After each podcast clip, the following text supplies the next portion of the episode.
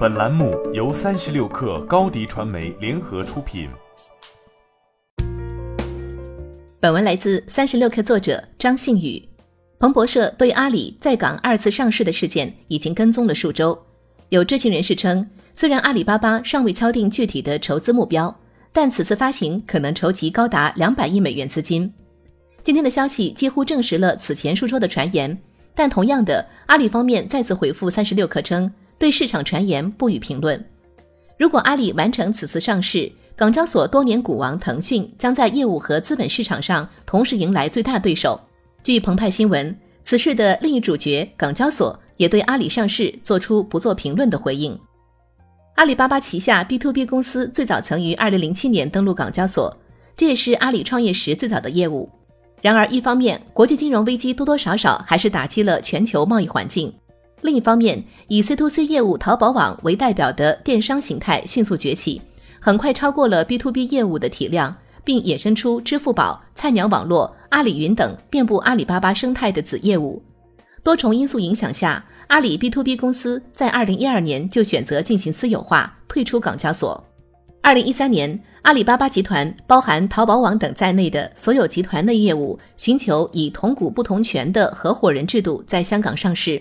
最终，阿里放弃在港上市，并在二零一四年改为远赴纽交所上市，共筹集了两百五十亿美元资金，成为全球规模最大的 IPO。近两年来，阿里巴巴的市值几度突破五千亿美元，与香港的腾讯控股交相辉映，成为中国最大的两家互联网公司。截至六月十二号美股收盘，阿里的市值仍然超过四千一百亿美元，与腾讯双双进入全球市值前十的公司名单。错失阿里后，香港政府、港交所及投资人都意识到同股不同权在互联网新经济公司中广为流行。包括香港前财政司司长梁锦松、港交所 CEO 李小加在内的多位官员，也曾对没有让阿里在香港上市表示遗憾，未免失去更多类似于阿里巴巴的市场机会。二零一八年四月，港交所新规终于允许双重股权公司上市，小米成为第一个受益者。随后，美团点评、映客等更多新经济公司借势在港上市。在接受财经采访时，李小加曾谈及阿里巴巴重回香港。他表示，当阿里认为香港市场能解决他问题的时候，就会回来。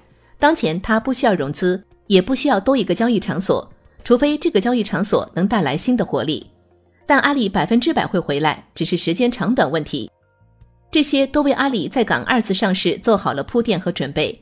在如今的国际形势和市场不确定环境下，阿里顺水推舟回来香港，将有助于其在中国市场保持优势地位。更有看点的是，阿里和腾讯这对中国互联网旗鼓相当的宿敌，终于可以在香港同台竞技了。欢迎加入三十六氪官方社群，添加微信 baby 三十六氪 b a b y 三六 k r，获取独家商业资讯。听大咖讲风口，聊创业，和上万客友一起交流学习。高迪传媒，我们制造影响力。商务合作，请关注新浪微博高迪传媒。